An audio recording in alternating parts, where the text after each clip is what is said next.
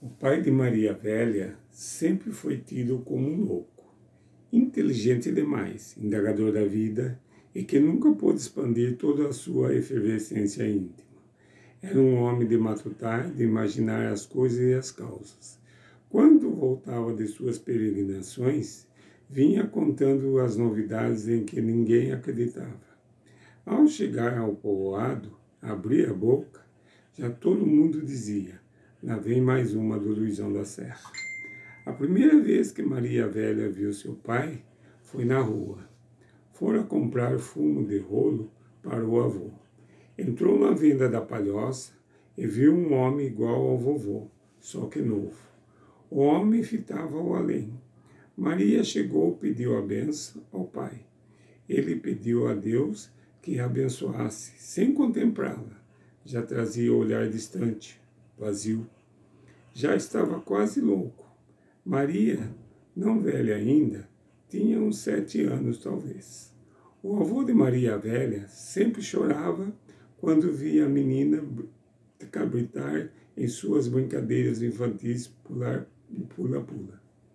O velho tinha um amontoado de dores. Dos vários filhos que tivera, perdera quase todos vivos. Só tinha Luizão e mesmo assim louco. Luiz fora menino inteligente, sempre negador das coisas e das causas. Era um rebelde, odiava os senhores. Quando vendera a sua irmã, por ela ter agarrado o senhor pelo peito da camisa, ele vomitava ódio e prometia se vingar por fogo na casa grande. Chorou a noite toda e o pai teve uma surpresa. Luiz falou com ele durante horas naquela língua de terra distante.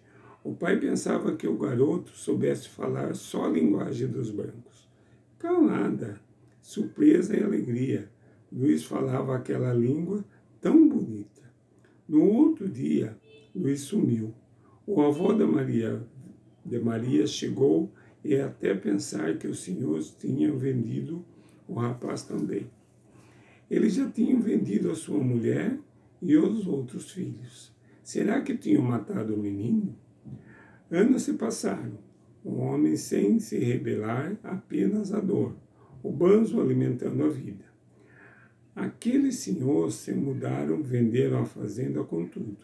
O homem ali tanto fazia, pensava ele. Qualquer branco, sorrindo ou não, é sempre o senhor. Um dia, sem que nem para quê, apareceu o menino.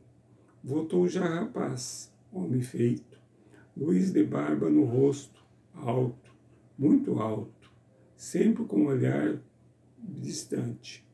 Pai, vamos aqui. Não é preciso nem falar para o senhor da fazenda. Nessas andanças descobri coisas. Há muito que branco não é mais dono de negro. Nem venderia a mãe com os filhos, nem vender a Yaba, minha irmã podia. Tenho algum dinheiro, labutei fora, trabalhei madeiras e vendi. O homem velho e o homem moço foram a caminho. O velho calado, o moço mudo. O homem moço comprou um pedaço de terra, passaram a lavar, o que era de seu pai e filho. A vida, a vida seguia calma, boa. Luiz vivia a cismar coisas, falar sozinho. O pai olhava o filho, o filho olhava o pai. Os dois estavam sozinhos. O pai queria tanto que o filho casasse, tivesse mulher e filhos, se multiplicasse, continuasse a raça. Luizão da Serra cumpriu o desejo do pai. Casaria uma nega calma haveria de ser a bonança, a paz, a lucidez de sua loucura. Teria filhos, Maria Tatão, Natividade, Lídia e Joana. Ele já velho, ainda haveria muito de chorar vendo Maria. Sua neta ali na sua frente, naquele momento tinha a impressão de ser a vida se repetindo. Maria era igual, era a imagem pura de sua filha, Ayaba. Filha para que ele escolhera um nome bonito. Os senhores naquele dia estavam de bom humor ou de bom coração, talvez. Permitiam que ele, o pai, escolhesse o nome. Filha, que ele pôde chamar de Ayaba, que na linguagem dele e de seu povo significava rainha. Maria era igual a Ayaba. Maria parecia com a rainha.